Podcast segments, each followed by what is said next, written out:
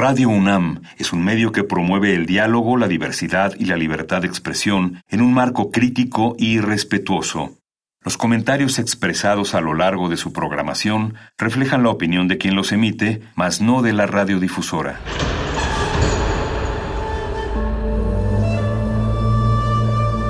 Un templo para la apreciación del ser mediante el sonido. mediante el sonido. Para nosotros. El sol sale durante la noche. Nuestros gritos llevan la mesura del silencio. Y el descontento está lleno de baile y risas. A todo, incluso a nosotros, nos resistimos. La Universidad Ustedes y nosotros somos la Resistencia modulada.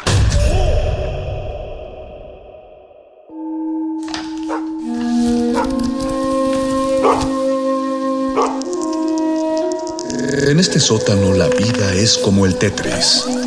Si haces algo bien, desaparece. Pero tus errores se acumularán hasta hacerte perder. Hay quien dice que la vida solo te da una oportunidad. Aquí, siempre tendremos otra vida. El calabozo de los vírgenes.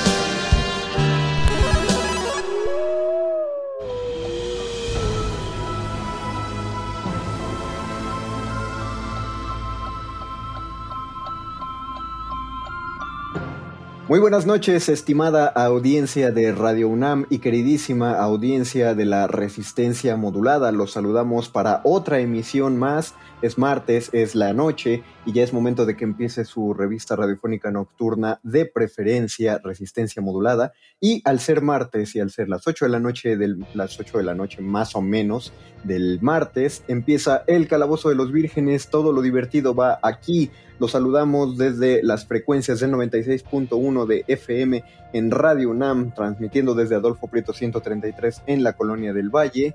Esta emisión que ha sido grabada con mucho cariño para todas y todos ustedes en este calabozo particular. Estamos muy contentos porque tenemos, tenemos gente invitada, una voz que ya conocen de casa y una voz especialista en el tema que nos toca hoy. Pero primero tengo que presentarles a la voz constante, la voz que no puede faltar en cada emisión del Calabozo de los Vírgenes, nuestro pangolín de la fuerza que siempre está aquí, nuestro productor Bofes. Bienvenido, querido productor Bofes, ¿cómo estás? Ñoño Master, muy buenas noches, muchas gracias. Eh, ya sabes que yo siempre soy eh, la persona más feliz en este calabozo con todas estas cadenas y todos estos platitos llenos de chetos, pues ¿qué más podría pedir?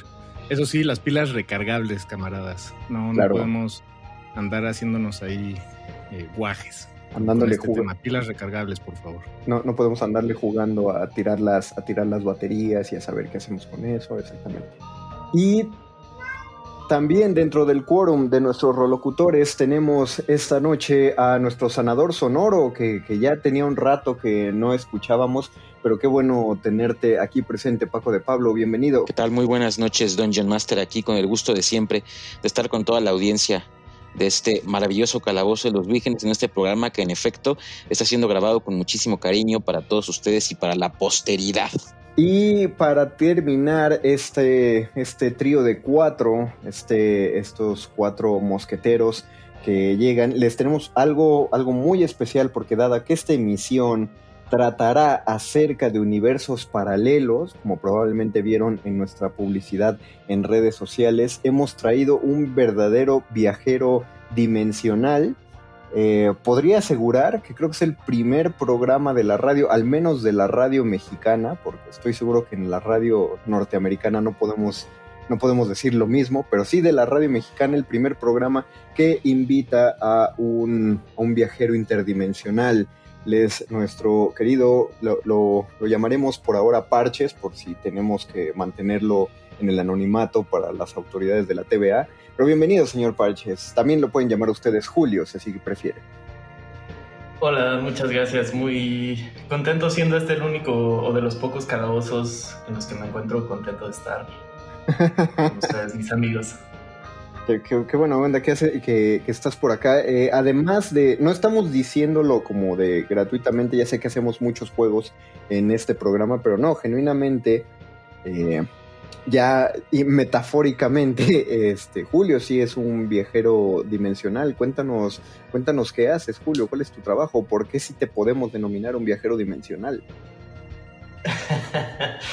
eh, bueno, soy este siempre apuntado a cualquier aventura extradimensional, interespacial, esotérica, eh, artística, mágica, musical, hipersticiosa, de todo tipo y en todos estos temas. Okay, eso también en algunas dimensiones se les conoce como artista. sí, exacto en las mejores dimensiones. En las peores, ¿no? También hay algunas dimensiones donde haya no, donde no existan los artistas pueden estar bien también. Sí, pero lo bueno es que esa es una dimensión promedio, así que no hay problema. ¿Cómo sabes? No, me consta, me pues. consta, me consta, Yo, lo sé. Yo lo sé, Bofes, yo lo sé. Creo que, creo que de, alguna manera Paco ha estado investigando en las, en las otras dimensiones.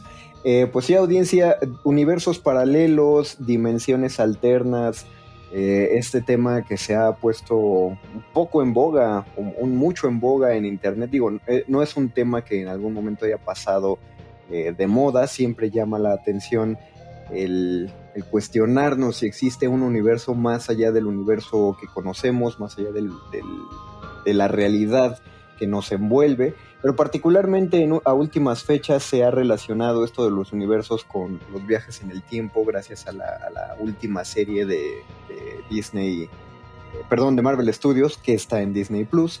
es la serie de Loki, que estaba revisando una, un informe reciente que uh, hay unos que lo califican como la, la mejor de las series de Marvel Studios que ha sacado últimamente me parece que tiene que ver con el nivel de audiencia que, alcanzó. Muchos, en una opinión personal, creo que muchos abandonaron WandaVision en los primeros episodios porque se confundieron con el tono de la serie y no sabían cómo para dónde iba a ir. Eh, si uno no es fan de las tramas de acción, pues era más fácil abandonar eh, Falcon y Winter Soldier y ahora... ah, fuiste uno de ellos, Paco. Y, ahora, este, pues Loki no solo este, llamaba la atención que iba a estar protagonizado por Tom Hiddleston, sino toda esta cuestión de viajes en el tiempo, pues parece que a la gente le encanta. Y creo que por eso también tiene mucho, eh, está teniendo mucha audiencia la nueva serie, la de What If, la que habla precisamente de cómo una decisión de uno de los personajes de este universo de superhéroes, si toma, se toma una decisión en particular, pues, tiene un efecto mariposa tremendo en el, en el universo y, al menos lo que, lo que he visto me parece que es una muy buena serie. Justo con, con esto que mencionas de, digo, claro, la, emisión de, esta noche, Ñoño Master, la hemos titulado eh, Universos Paralelos. Eh, sin embargo, los, parece ser que los viajes en el tiempo eh, son historias muy, pues muy, muy relacionadas a los universos paralelos en algunas historias parece que, en realidad estamos hablando de lo mismo. Y por eso me interesaba mucho traer a Parches en esta, a esta emisión y a, esta mesa para discutirlo un poco porque sé que el cuerpo artístico, la obra de, Parches, pues ha tratado con temas de viajes en el tiempo, también has trabajado con portales, has trabajado con eh, el slime como esta sustancia eh, alienígena. Y pues me. Eh, a tal cual el slime slime. El, sí, el, slime slime. Entonces digo, ahorita lo, dije un resumen muy rápido eh, y también muy a propósito. igual y tal vez ahorita tocamos un poco de cada una de estas cosas a lo largo de la charla. y me gustaría comenzar preguntándote, Parches, que, en qué fue lo primero que pensaste, tal vez relacionado a tu obra o de tu vivencia muy personal, ñoña, cuando te dijimos que queríamos hablar de universos paralelos. Este, se relaciona en algo luego, luego con algo, luego, luego. Sí, la primera que se me ocurrió fue una pieza que hice hace un par de años que se llamaba Portales a la Altercultura y que tenía que ver, o más bien la premisa era esta idea de que en nuestras mismas ciudades podría existir una cultura completamente alterna que no se empalma en absoluto con la nuestra Es decir, cuando tú vas caminando por la calle y tal vez hay dos taquerías y hay una que dices, a esa taquería yo nunca en mi vida me metería porque siempre voy a la de al lado. Y igual, o sea, toda la música que escuchas, si agarras una revista y a lo mejor no agarras otra, y qué tal si existe, o sea, justo una cultura que es completamente lo opuesto, pero nunca te los cruzas porque salen a otra hora de su casa y se meten a la otra taquería y escuchan la otra música y justo tienen artistas así igual de famosos de los que tú conoces, pero tú no sabes los nombres de ninguno de ellos y ellos, por el otro lado, nunca han escuchado a Michael Jackson o así, o sea, como cosas ultra famosas del marco de nuestra cultura. Entonces me fascina esta idea de que pueden, pero pueden ocupar como las mismas ciudades sin cruzarse en absoluto. Pero entonces la idea, o sea, porque llegar o hacer comunicación con esta cultura obviamente es muy difícil, es casi imposible porque incluso las preguntas que nos hagamos o las maneras que se nos ocurran de conectar como que necesariamente están condicionadas por el marco de nuestra cultura y como que es imposible salirnos de eso para plantearnos ni siquiera cómo piensan o cómo llegar a ellos, ¿no?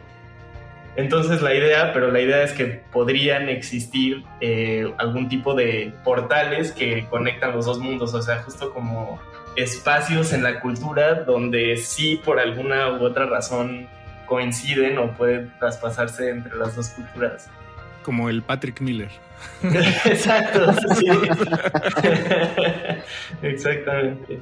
O sea, pero eso, eh, eh, eso lleva a, a, mí me llevaría a preguntar, eh, la, la, palabra discriminación, digo, se, tiene muchas, muchas connotaciones, pero una de ellas es, es un mecanismo necesario de la mente, ¿no?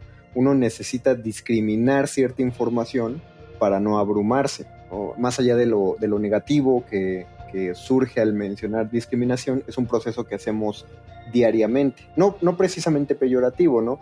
Si tienes eh, dos, bueno, tienes un montón de opciones en un menú de esta misma taquería, por ejemplo, tú discriminas todas las demás, hasta en tu taquería de confianza discriminas eh, un gusto por quedarte con tu taco de confianza, ¿no? Por, por tu sabor. Eh, si tú, porque esto que dices es completamente lógico y al mismo tiempo jamás se me había ocurrido eh, la, el, planteamiento que haces. Entonces, tú discri o, de qué manera discriminas tú la información, porque ahora siento lo, lo, que me acabas de meter es un nuevo talk. O sea, ahora cada vez que no escoja algo voy a decir, hay un universo donde sí escogen, un universo de la gente, la persona en la mesa de al lado sí escoge esto. Bueno, es que hay, hay un universo ahí al lado, Conde, donde la gente vota por el Partido Verde y están ahí cerquitita de nosotros. Están, de hecho, ocupamos el mismo. Es que lo, lo que más me gusta, bueno, ya sacándole un poco de, de ese planteamiento, eh, lo que más me gusta del planteamiento de Parches es que son universos paralelos, pero que están. Exacto. Eh, bueno, digo, eh, ocupando el mismo espacio. Sí, sí, sí. ¿no? este, y, y, de, pero y de hecho, los portales que, que, menciona, que mencionas, Parches, pues son en realidad Digo, tal vez sí el, el, Patrick Miller fue una ocurrencia, la verdad. Pero digo, lo que voy es que sí, tal vez estos portales no son como los de la pistola de Rick Sánchez, sino son más bien mecanismos muy complejos de, de lenguaje o de, de, cultura o de danzas. Pienso en The OA, mm. esta serie de Netflix de dos que tuvo dos temporadas que cancelaron, en la que abrían un portal transdimensional, si lo recuerdo bien, eh, a través de una danza. Y pues es muy, este, bueno, eso suena, suena muy loco, ¿no? Pero, pero, pero pues, no sé, tal vez bailar por 12 horas continuas sí te... Algo sí te, haga. Algo hace. Sí, como que este tipo de portales también tiene que ver con, eh, o sea, tienes que romper la lógica que te, que te gobierna a ti, ¿no? Que es la, la lógica de tu cultura. Entonces, si quieres conectar con la otra, tienes que de alguna manera hacer cortocircuito por completo, ¿no? Entonces, o sea, haz de cuenta si estás, tú, tú estás en tu taquería y ya te vas a decidir por tu taco de confianza, igual lo que tienes que hacer es de pronto seleccionar otro taco que nunca escogerías. Dame los de tripa y así como romper. ¿En, qué, ¿En qué universo alguien no seleccionaría los de tripa como primero? Ah, yo soy un tripero. Eh, ah. Yo sí, sí. Eso, eso me, me, asustó un, me asustó un poquito, no, Parches, me asustó un poco. No, yo, yo sí soy de tripa en este universo. Y en cualquiera. Pero, bueno, y en cualquiera, sí. Pero bueno, chance para mí serían los de pollo, ¿no? Nunca pediría un taco de pollo. Ah, ok. Pero así de repente decir, sí, den unos de pollo a la parrilla. Y entonces que se rompa algo y como que incluso el de la mesa de junto ya como que te voltea a ver y diga, ah, no, y entonces ya se, se forma esa conexión.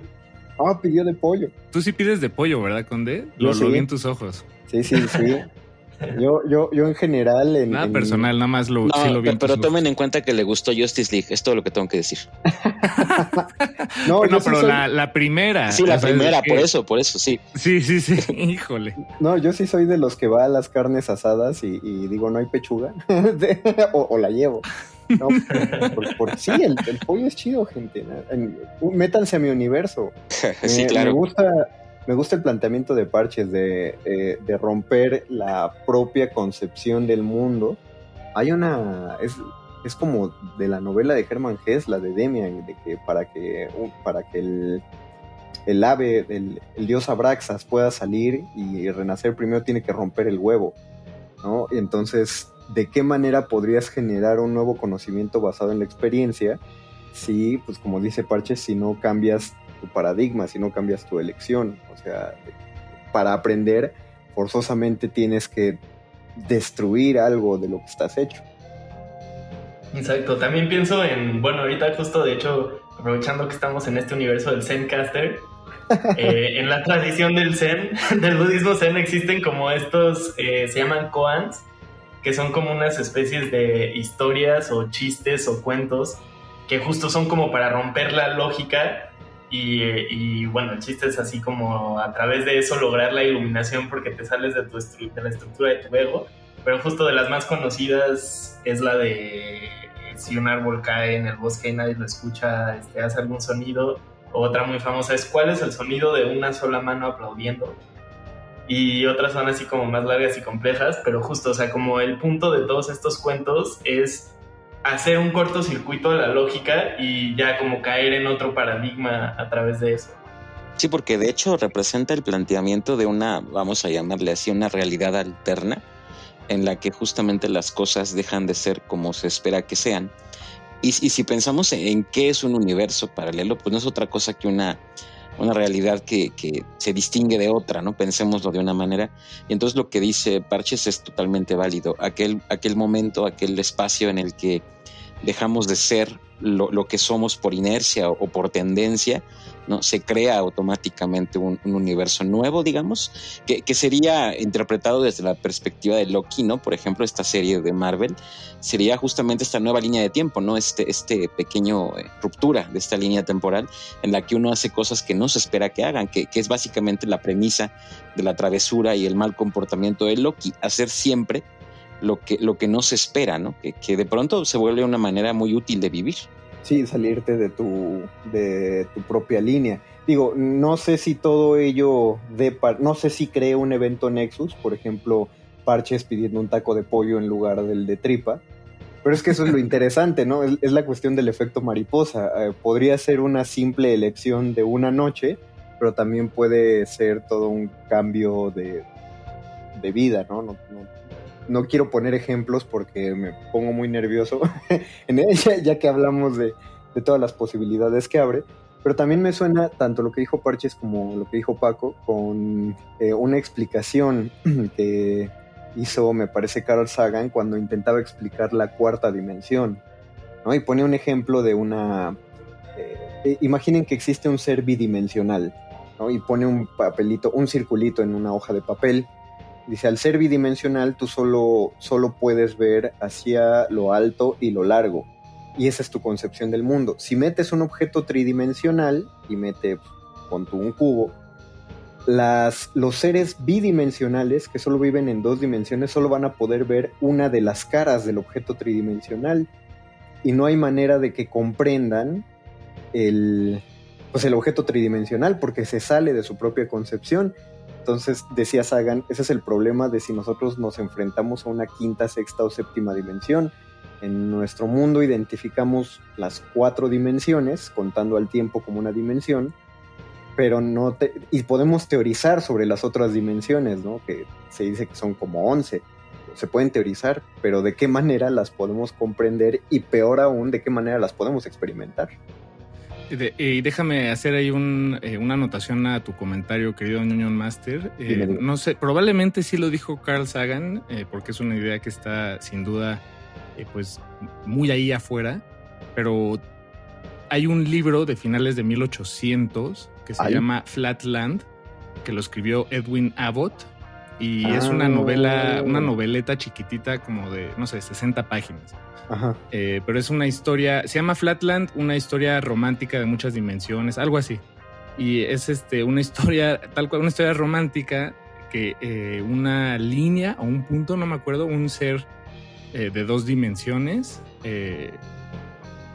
exacto, como, como una línea, tal vez no un punto, más bien una línea, se enamora de, de, un, de una figura que es, un, es tridimensional, un cubo, algo así no me acuerdo si se enamoran, pero el chiste es que existe esta relación transdimensional inalcanzable eh, y un poco cuenta, cuenta esa historia. Es una novela eh, muy, muy importante porque eh, pues justo hace más de 100 años puso en, términos muy divertidos a través de la literatura este, esta noción de seres queriendo comunicarse.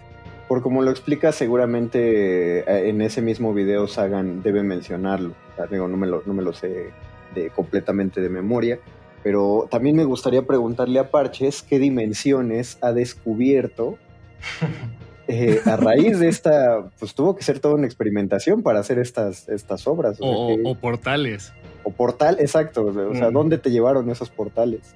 Claro. bueno, primero quiero decir que yo conozco una versión de como ese mismo experimento este, de pensamiento que es como si tú pones tu mano con los dedos extendidos, así como llamas para abajo, eh, en la superficie del agua, o sea, si, si metes así los dedos al agua, eh, unos seres que vivieran en la superficie del agua, justamente bidimensionales, ellos percibirían esa mano como cinco círculos, ¿no? O sea, que atraviesan esa superficie del ah, agua, entonces ellos lo perciben como cinco eventos separados y como no perciben esas otras dimensiones, justo no pueden ver la estructura que los une y que es el mismo objeto, ¿no? Entonces, si nosotros vivimos, digamos, en la cuarta dimensión que es el tiempo, eh, podríamos percibir justamente como eventos separados en el tiempo eh, objetos extradimensionales y no darnos cuenta de que tienen esa estructura y que en realidad son un mismo objeto, ¿no? Entonces, o sea, tú podrías percibir una parte de un evento interdimensional no sé, a los 11 años y luego a los 53, como la siguiente parte de ese mismo evento y a ti, o sea, te pueden parecer como eventos completamente separados, pero en realidad tienen una estructura y están juntos, pero en otra dimensión, no, sé si eso tiene sentido. Es, es el puente adecuado, creo, es, es la manera de entenderlo, porque de hecho, hace poco había visto que se había teorizado que si se inventara una, déjenme ver si me acuerdo cómo funciona, eh, pero probablemente cuando lo diga alguien sí lo recuerde o lo entienda, que si se inventara una máquina del tiempo, no se podría regresar a un punto del pasado anterior a la invención de esa máquina del tiempo.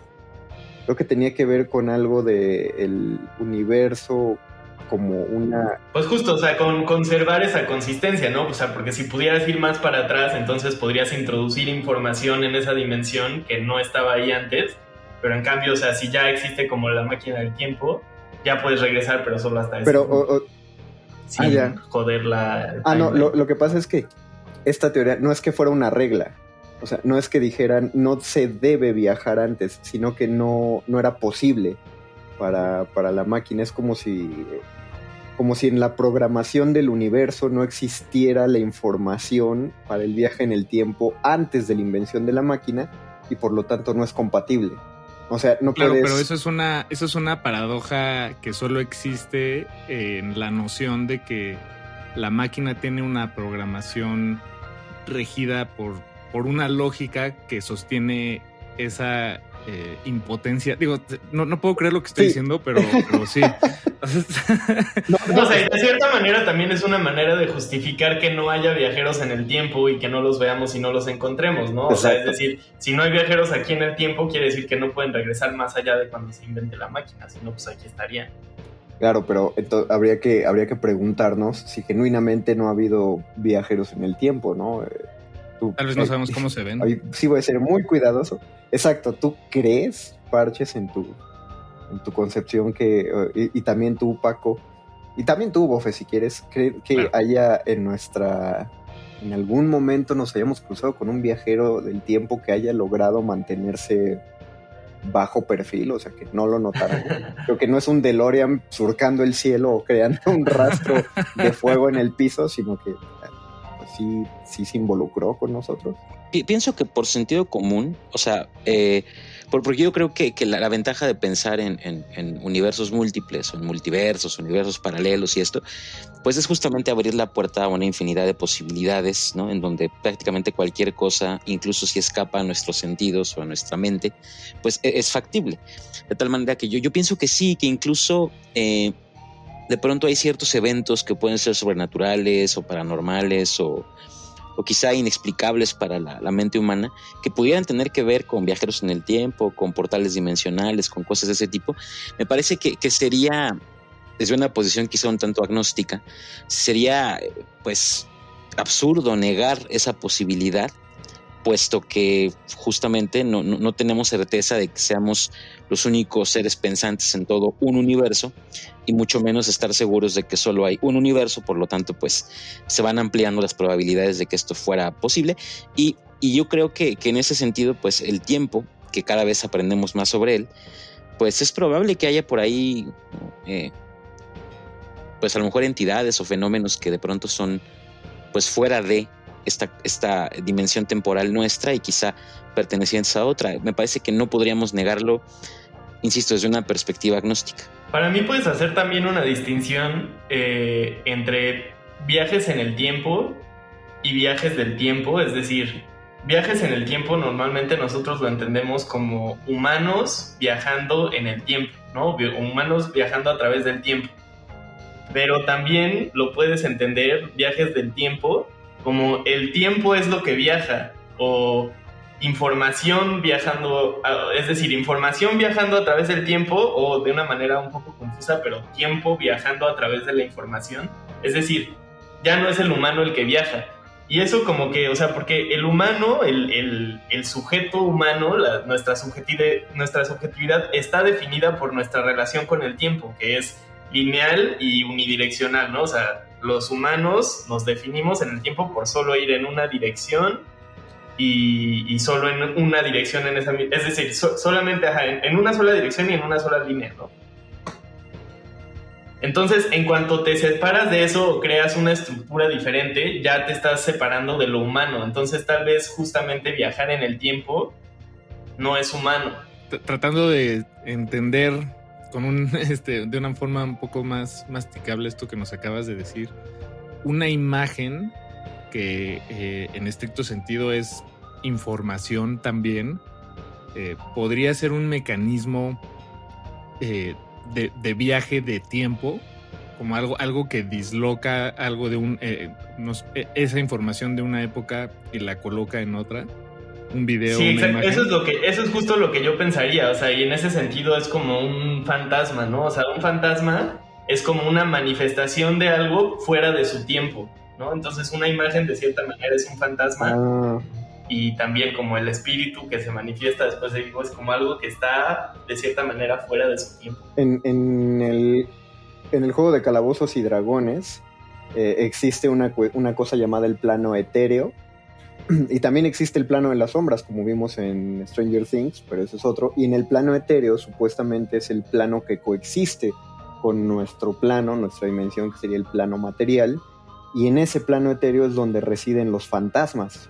Y ellos tienen la posibilidad de hacer saltos entre su dimensión, el plano etéreo, y nuestra dimensión. Y es por eso que aparecen repentinamente y también desaparecen. O sea, no, no en, cuestiones de física la energía no podría desaparecer, ¿no? Tendría que ir a algún lugar, tendría que trasladarse.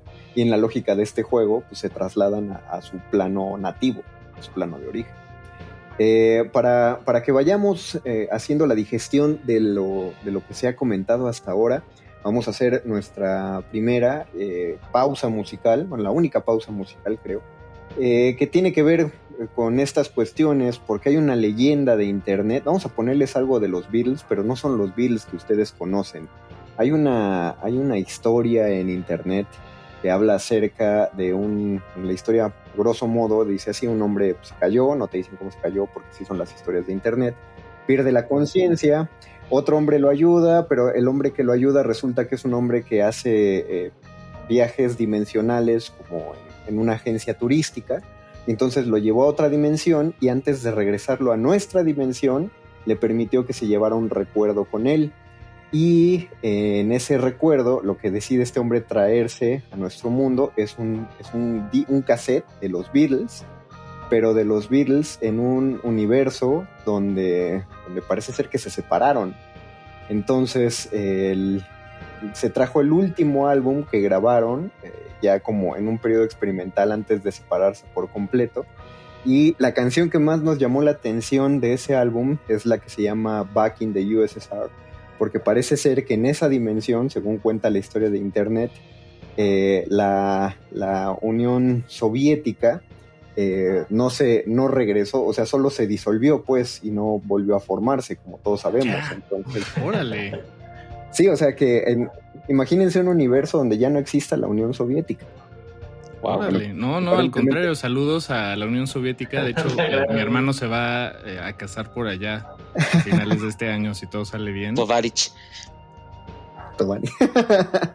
pues vamos a escuchar esta canción que si quieren buscarlo, el cassette lo subieron a YouTube, eh, entonces lo pueden encontrar como el álbum blanco muy simpáticos, porque como hubo un álbum azul y uno rojo, pues dijeron, ah, vamos a nombrar este el álbum blanco. Vamos a escuchar este eh, Back in the USSR del supuesto álbum blanco de los Beatles y regresamos al calabozo de los vírgenes. Todas las dimensiones van aquí. El calabozo de los vírgenes.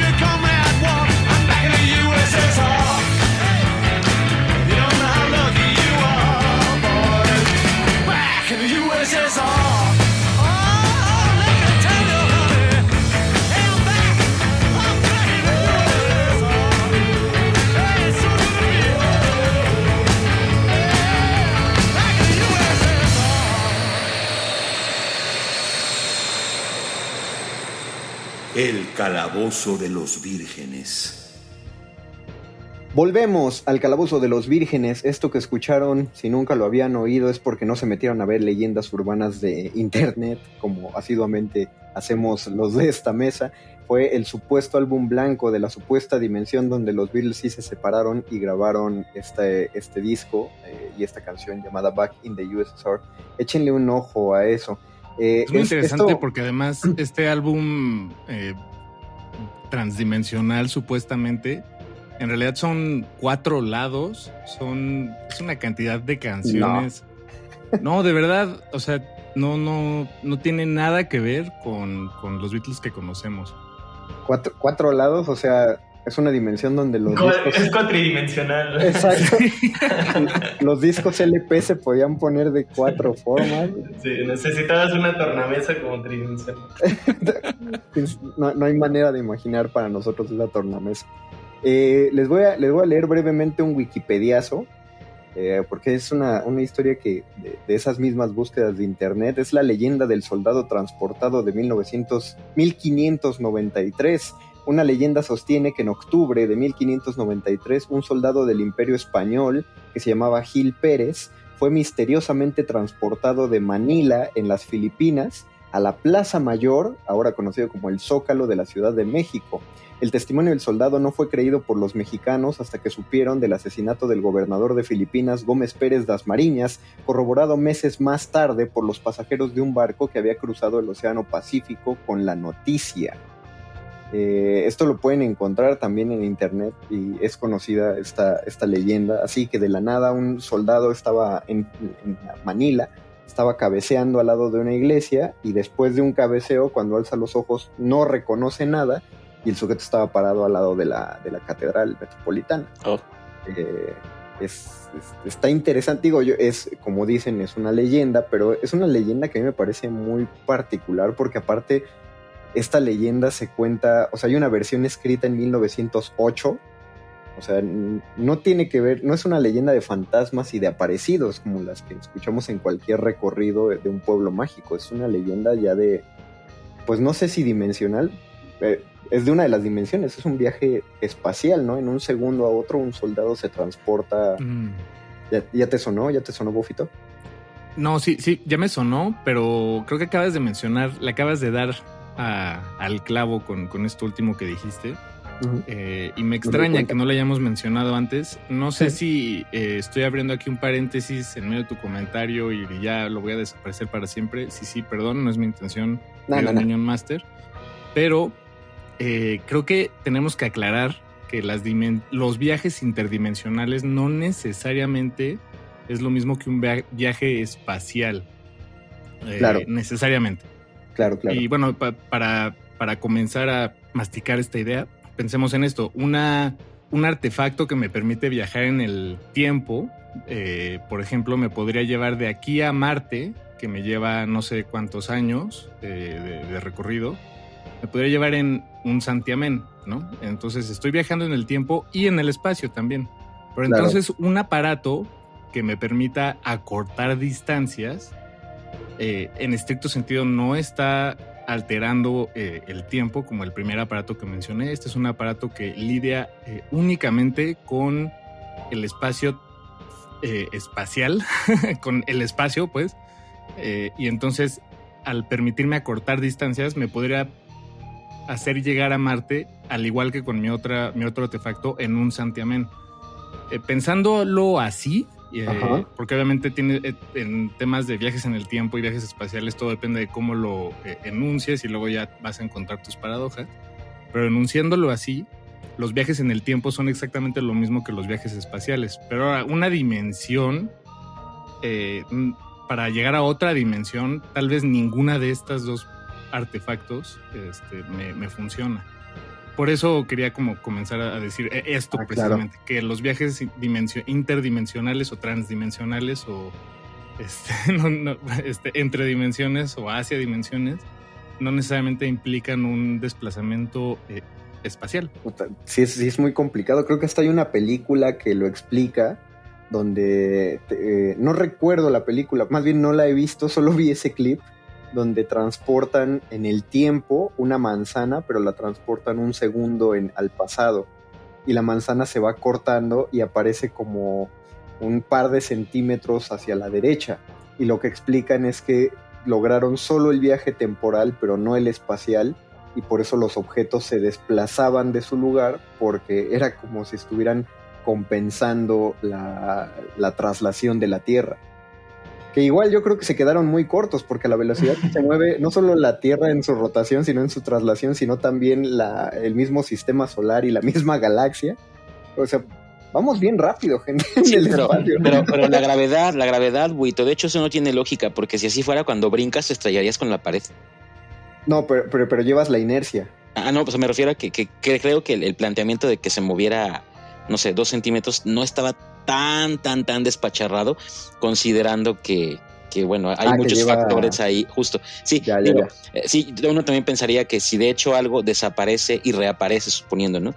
En esta dimensión, en realidad quedaría posiblemente a kilómetros de distancia, ¿no? Porque eh, justo entre todas las velocidades que están confluyendo, pero recuerda que como son centrífugas, muchas de ellas, pues se, corresponden y se suman negativamente entre sí.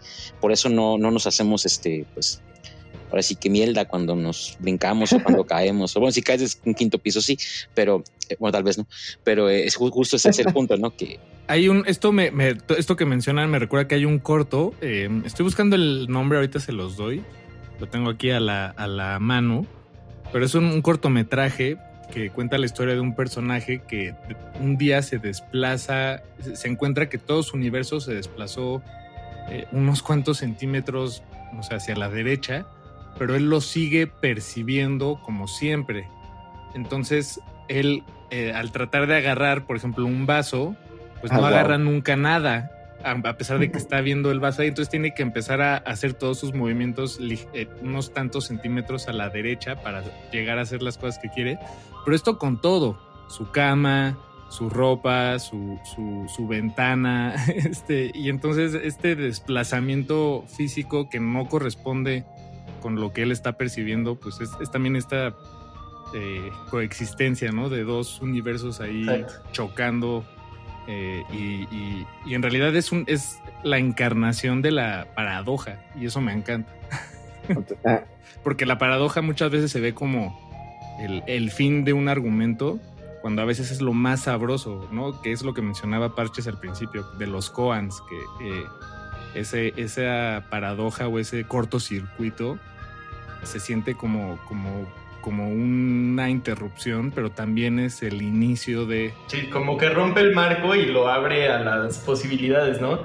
Pero algo de lo que me gusta mucho de ejemplos como el que acabas de decir es eh, estos que son como justamente diferencias muy sutiles, casi imperceptibles, que es como, ay, sí, sí crucé a otra dimensión o no crucé a otra dimensión, como este juego que tenemos eh, con algunos amigos que es como de eh, así sutilmente cambiarle la letra a una palabra así como, oye, Conde, ¿ya escuchaste el nuevo disco de Bob Dylan? Y así como el chiste es que, que, no se den cuenta de que hiciste el cambio, ¿no? Así como, ah, pásame la cochara, ¿no? O así. Yo tengo un juego también que, que me gusta que llamo el juego de Julián Cohen Gutiérrez. Yo me llamo Julio Can González entonces, el, Julio, el juego de Julián con Gutiérrez es un juego que justo consiste en imaginar cómo sería mi vida si mi nombre fuera Julián Cohen Gutiérrez en lugar de Julio Can González. Y justo sería como un poquito diferente, ¿no? Así como, hoy me hubiera puesto calcetines rojos en lugar de calcetines azules si me llamara Julián Cohen Gutiérrez. Pero, y la idea también, o sea, como el, punto de este juego es un poco, este como erosionar o aflojar como justamente las, las líneas, los bordes de la dimensión, ¿no? O sea, como la idea es si puedes estar jugando y empujando todo el tiempo estos bordes, como que se vuelven un poco más porosos y un poco más flexibles. Como intentar hacer ejercicio por las mañanas. Exactamente, o sea, así como aflojas tus músculos, así, pero quieres ir aflojando como las paredes de tu dimensión. Y, entregarte a la incomodidad, que es lo que decías hace rato de, cómo hacerle para eh, llegar a esas otras dimensiones nunca excedidas, porque siempre estamos muy cómodos. todo, todo este, el experimento que, hiciste de tu obra, Parches, me regresa a una, a una incertidumbre en la que no me gusta pensar, pero he pensado como a lo largo de mi vida. A mí me pone muy tenso ver a la gente en la calle en, general a cualquier persona, pero mientras más desconocidos sean, más tenso me pone, porque yo voy pensando en una cosa y siempre pienso, ¿no? ¿Qué, estará pensando la otra persona? Y deja tú solo qué está pensando, o sea, esa persona tiene un pasado tiene un carácter, tiene, en este momento lleva un tren de pensamiento y está caminando hacia un lugar, o sea, hacia dónde irán, por qué irán. Eh, lo que me pone tenso es que a mí no me consta que esas personas sí estén pensando. ¿no? o sea, esta, esta gran teoría de la enorme simulación. Digo, ustedes son conocidos y puedo saber más o menos de qué manera van a reaccionar. Pero igual Cypher traicionó a Morpheus y a... no, exactamente. No, está peor. O sea, a Paco lo conozco, a Paco lo conozco desde la prepa y siento que puedo entender más, o sea, son tres niveles. Sí, pero no por eso te consta que no sea un robot y que tú seas el único humano bueno, pero no me consta que tú, Julio, seas un robot, por ejemplo. O un, o un invento, no sé, incluso que Paco y Bofe se hayan puesto de acuerdo para hacerme creer que sí estamos hablando con una cuarta ventana en este Zencaster, pero porque están diciendo, pobrecito Conde, se la pasa inventándose gente. Vamos a seguirle, vamos a seguirle la, la, corriente, ¿no? ¿Qué tal que son doctores en un hospital, en un hospital psiquiátrico y tratan de darme esta terapia? No sé. Que, bueno, acabas. perdón, me quedé pensando ahorita que decía eh, parches acerca de su pequeño juego de ser otro nombre y demás. ¿Y qué pasará si esta gente a la que llamamos personas con personalidad múltiple no son otra cosa que seres polidimensionales, ¿no? Y en realidad fragmentado, pues no, no era acerca de un enfermo mental, sino de un hombre que vivía en varias dimensiones, ¿no? Pero tú te, tú te hiciste esas preguntas, eh, tú te hiciste esas preguntas, Parche, Parches, en, o, Perdón, ¿cuál quedó la pregunta? Me perdí ahí de, de la de la otredad, de los universos que viven en ah. las mentes de otras personas. O sea, lo viste en fenómenos culturales, ¿no? En una comunidad. Pero supongo que sí, en un momento te, te, cuestionabas qué está pasando por la mente de la gente que escucha música distinta a la mía. Sí, exacto. O sea, como que tu, tu planteamiento es como una versión más solipsista o como llevar a un extremo el mío, ¿no? Porque en el mío, o sea, todavía por lo menos eh, permite que puedan existir como unas eh, realidades consensuadas entre muchas personas, pero tu planteamiento ya es, ¿qué tal si mi realidad es la única, auténtica y todas las demás son simuladas? No, no, lo había puesto en esas palabras, pero lo definiste muy bien y, ahora, me, ahora estoy más tenso. ¿Cuál es tu, para ir eh, dándole redondeza a esto y casi concluir, cuál es tu universo paralelo favorito, Parches? Mm, o sea, ¿puedo decir este? O, estás hablando de un universo de alguna ficción en particular? O sea, ambos, ambos, porque me, acabas de dar una buena respuesta que me gustaría que desarrollaras, pero también entrando a, a los de fantasía, ¿no? Pero sí, de, ¿por qué este? O sea, dije este como para, porque lo que me gusta es justamente como el, planteamiento de que este sea un universo paralelo y justo que no sea como el único universo auténtico, sino solo como una posibilidad entre tantas, o sea, claro, claro. que haya universos para tirar a la basura, ¿no? O sea, hay así muchísimos y son casi como este, desechables, ¿no? Me gusta esa idea. Pero también como que, o sea, porque como lo que decías, eh, que, los viajes en el tiempo o a otras dimensiones no tienen que ser de humanos, sino puedes solamente como viajar información de muchas dimensiones. Eso también, o sea, no, no te tienes que conformar con un universo, sino que puedes tomar lo que te gusta de muchos universos simultáneamente también. Claro. Ok, ¿y de los ficticios, de los fantasiosos? De los fantasiosos, o sea, ¿cuál es mi universo ficticio favorito? Ajá. a preguntar? Creo que sí, ahí sí tendría que ser muy específico y nombrar a One Piece, porque creo que no hay realmente un universo de ficción que se le compare, o sea, en, en escala y tamaño. Eh, bueno, One Piece es un manga para quienes no lo conozcan, pero Tolkien se queda muy corto, o sea, realmente la escala y el tamaño de este mundo y la complejidad, eh, eh, no, pues sí, como decía, no tiene comparación y a lo largo de como 25 años que llevan construyendo esta historia, pues se han dado muchísima cuerda para crear más y más personajes y mundo y sí, creo que ese... Me, gusta que... Me gusta que tocaste un nervio porque estoy seguro que cuando dijiste que Tolkien se quedó corto, Paquito se encogió en su asiento porque es un es un Tolkien Deal, un experto. Ni, ni siquiera voy a atreverme a contestar a eso que dijo. No voy a tomarme, la molestia de hacerlo entrar en razón, lo respeto, pero bueno, e, e, es un disparate absolutamente. no, pero Paco, tu, tu universo alterno, bueno, tu universo ficticio favorito es el de Tolkien, es la Tierra Media. Eh, no, no, de hecho no, pero, pero bueno, a, mí en lo personal me gusta muchísimo eh, el, concepto de, Rick and Morty y sus diferentes universos paralelos. Particularmente me gusta el universo eh, en el que hay teléfonos pidiendo humanos, ¿no? A domicilio. E, ese me gusta mucho en particular. Me parece que es un absurdo muy interesante y uh, me gusta en la ficción. y en la realidad, o sea, es decir, pensando en algo mucho más no digamos metafórico estrictamente, pero sí vinculado con, con, la, realidad. Yo creo que sí hay un universo paralelo en los sueños de las personas.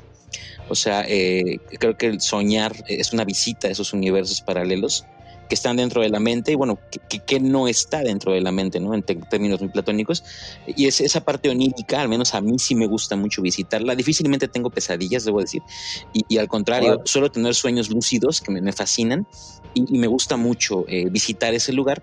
Incluso hay un lugar recurrente en mis sueños que, que visito a menudo y es el mismo lugar y ahí pasa el tiempo. Es muy raro, ¿eh? siempre he pensado que debería hacérmelo mirar por un psiquiatra, pero luego pienso que es divertido no hacerlo y sigo, ¿no? Pero ese sería como mi, universo paralelo que quién sabe igual si existe, ¿no? Y yo aquí hablando mal de él. ¿Y el tuyo, Bofes? ¿Cuál es tu universo ficticio favorito? Dos palabras, Space Jam. El universo de Space Jam que, bueno, además es en realidad el universo de la Warner Brothers, eh, donde habita Bugs Bunny Digo, no, me, no odio destruir argumentos, sobre todo eh, argumentos tan bellos que hemos construido aquí eh, como, como amigos que somos en esta bella mesa radiofónica. Pero Parches decía, no, pues One Piece lleva 20 años. Bueno, Box Bunny lleva ya casi 100 años sí, sí, eh, construyendo y construyendo un personaje. Pero no semanalmente. Sí, no, no, no semanalmente. no, no, no, no, no, no, es, no, la verdad sí es muy distinto. Pero me encanta el universo de Space Jam, me encanta lo simple, absurdo. Eh, eh, es decir, hay, muchos universos y, eh, paralelos que están construidos por los mejores despachos de constructores de universos paralelos. Y el de Space Jam en realidad es, una, es algo que puede hacer cualquier niño con un papel y un lápiz. Solo es, tienes que atravesar un hoyo y ahí está Michael Jordan y Bugs Bunny. Y en realidad solo tuvieron que atravesar el hoyo una vez. Luego ya eh, las naves están volando del. Sí, sí. Eh, eh, o sea, las naves caricaturas ya no atravesaron el hoyo cuando llegaron al estadio de béisbol al final. Pero sí, ese es mi universo favorito. Eh, Master, porque yo sé que tú no te vas a preguntar a ti mismo cuál es el, el tuyo. Me encantaría decir que, que los esa, esa realidad de superhéroes, ya sea de DC o de Marvel, pero curiosamente haciéndome la, pregunta, y, creo que va a la par de, de, lo que nos comentaba Parches, creo que el universo de Rowling, de J.K. Rowling, o sea, el hecho de que exista un mundo de magos, viviendo ocultos entre nosotros. Digo, también podría ser el de hombres de negro, ¿no? Pero no. me gusta más la, me gusta la solidez que tiene el construido por el mundo mágico de, Rowling. Es muy altercultura, de hecho, ese universo. Ay, me, gustaría que, desarrolláramos más eso, pero estamos. Pues sí, de, hecho, viéndolo en el, en el, en el concepto que nos diste al principio, sí tienes, tienes razón. Ajá, este, es, eh, la gente eh, pasa al lado de los muggles y no se dan cuenta, pero ahí están viviendo y hay, hay magos fascinados por el mundo muggle que lo ven justamente como de, ah, ¿cómo hay gente que les gusta usar las escaleras? Qué bonito que, les guste utilizar focos y electricidad. Pues eh, con Hay un universo paralelo en el que el calabozo de los vírgenes dura dos horas y sí le dimos continuidad a, a este último que, dijo el Union Master. Exacto. Pídanlo, audiencia, pídanlo al Twitter de Radio Nam, hashtag dos horas de calabozo. O solo el tweet, dos horas de calabozo, no sé cómo quieran, pero hagan el, hashtag que quieran. Por ahora, como no vivimos en ese universo, pues ya pasó una hora y se nos acabó el tiempo, pero no voy a dejar de agradecer a Julio Can o a Julián Cohen quiera ser en esta, en esta ocasión, el haberse unido a esta mesa, nuestro viajero interdimensional. Muchas gracias, Julio, por haber estado. Y que se repita. Muchas gracias a ustedes. Y muchas gracias también, eh, Paco de Pablo, por haber entrado a esta emisión. Querido Sanador Sonoro, qué bueno que te tuvimos esta noche aquí. Muchísimas gracias, querido productor Bofes, por estar aquí también. No, el gusto fue mío y como siempre, eh, un enorme placer. Gracias por su escucha, Union Master. Nos, nos despedimos con una última canción. Bofes les dará el contexto. Por ahora, hasta aquí queda el calabozo de los vírgenes. ¿Qué vamos a escuchar, Bofes, para cerrar la emisión? Esto es Another Dimension de Liquid Tension Experiment. Por lo menos lo que nos queda de la emisión para compartírselos, porque ¿por qué no? Eso. ¿Por qué no? Hasta el próximo martes.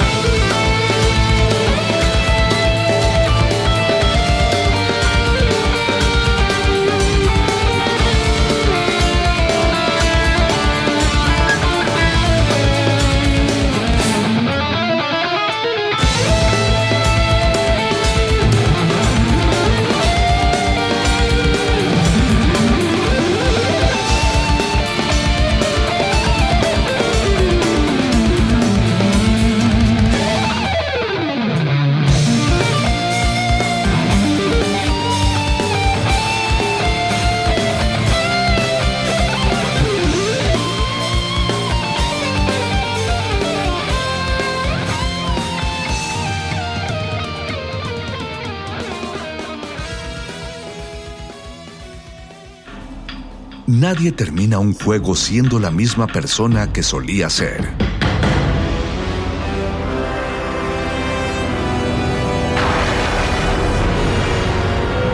Seamos alguien más. Solo hay dos momentos excelentes para ver una película.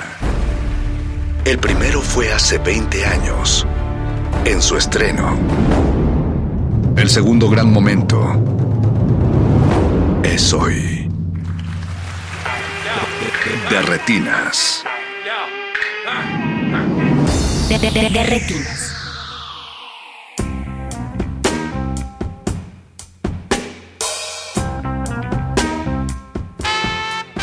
Sean todos bienvenidos a De Retinas, esta es su cabina cinematográfica, mi nombre es Rafael Paz y espero que como todas las semanas estén listos para hablar de cine. Hoy en De Retinas tenemos una función doble. En la primera vamos a recibir a Mauricio Chernovetsky, quien está presentando su segundo largometraje, Patitos Feos, en el Festival Macabro. Es la historia de tres hermanos que viven en una ranchería en Chihuahua y que un día, después de tener un viaje astral, deciden salir a buscar la cabeza de Pancho Villa. Es una película que su director define como una mezcla de Luis Buñuel con los Looney Tunes y de eso y otros temas vamos a estar hablando con Mauricio. En la segunda función de hoy nos vamos a conectar con Sergi Pedro Ross, quien estrena en estos días el documental Laberinto Yo M, un proyecto que aborda los problemas que vive actualmente la comunidad yaqui de Sonora, quienes continuamente se ven asediados por el narcotráfico y el olvido de las autoridades. Antes de pasar a la música, aprovecho para agradecer a Mauricio Orduña, productor de este espacio, y a todo el equipo que hace posible su transmisión. Recuerden que nos pueden contactar en Twitter a través de arroba Rmodulada, JJNegretC y arroba Pasespa. Ahí estamos leyendo todos sus comentarios y aprovecho esto para mandar un saludo a Gina Cobos, a Leslie Solís, a Marta Esparza, a Dianela Torres, a Geraldino Ochoa, Giraí Torres, a Steiner Panero, a Pablo Extinto y a todos los que nos escuchan semana a semana. Muchas gracias a todos ustedes. El playlist de hoy está relacionado con el Festival Macabro. Elegimos algunas canciones de Los Tacapulco que se conectan con el tema del terror, así que espero que estén listos para transportarse al mar, tomar su tabla de surf y divertirse un rato con sus monstruos favoritos. Vamos a la música, no se despeguen y recuerden que están en Derretinas. Derretinas.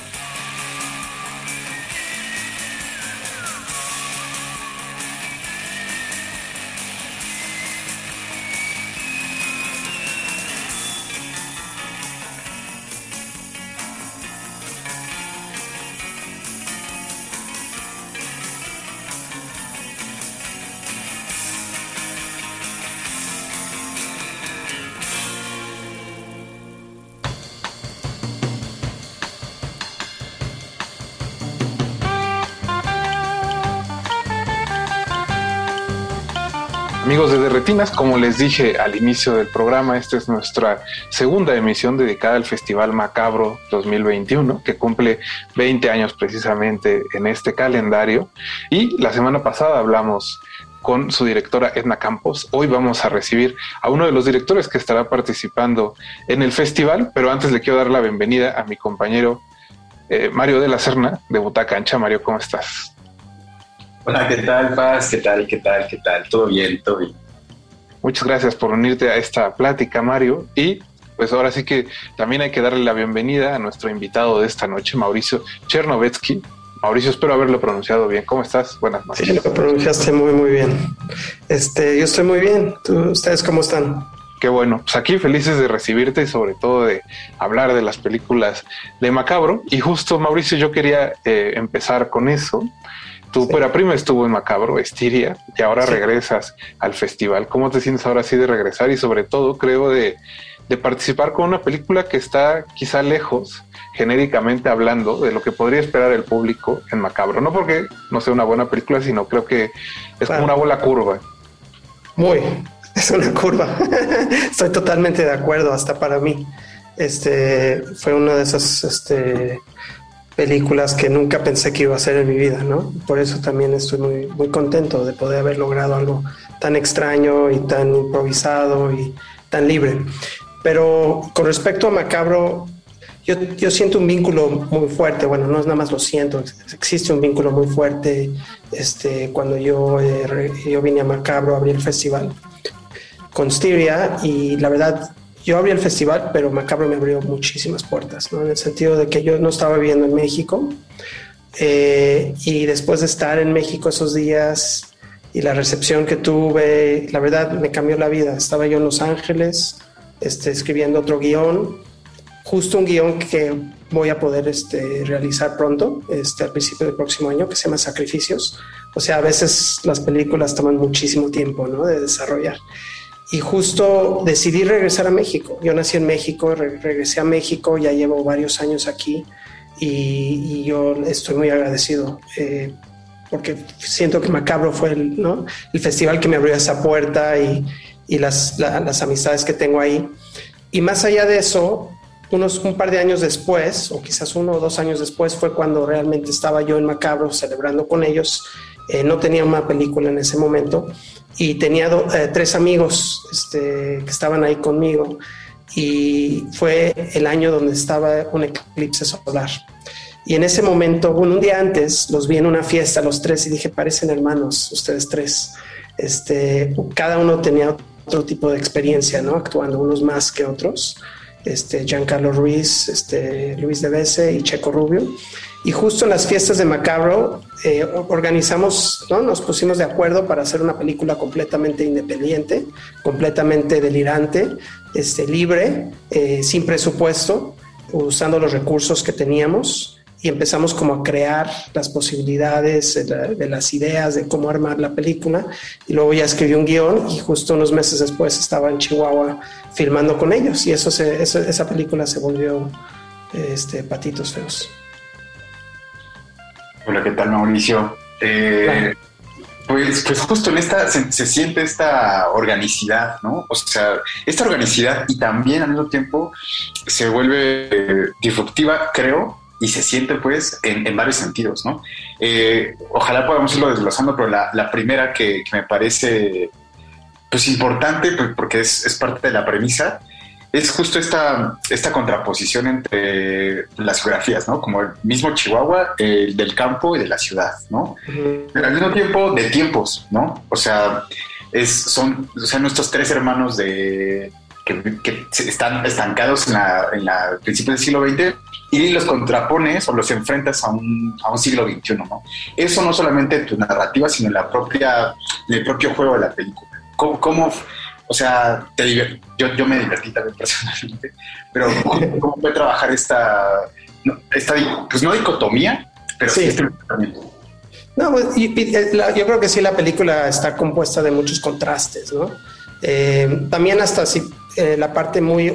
Hay una parte también hasta en la producción que fue casi hecha como un documental en parte, porque había, estábamos descubriendo muchos, muchas cosas en el camino. O sea, usamos un guion que era más como el mapa que estos mismos hermanos tienen, ¿no? Una, es, la verdad, la historia y la narrativa, aunque yo siento que tiene varias capas y lecturas, en realidad es una excusa, ¿no? Para, entrar en una aventura, en una, contar un cuento picaresco, ¿no? Pero para eh, más o menos responder a lo que me estás platicando, eh, para mí lo que me fascinaba, porque yo pues no conocía en un momento Chihuahua y tengo este amigo Checo, que es uno de los actores, que era Chuy, este, este sí, Chuy, este, tiene, tenía acceso a ranchos, este, yo lo conocía muy bien, pero empecé a conocer Chihuahua y se me hacía un lugar muy, muy extraño, ¿no? Comparado a la Ciudad de México.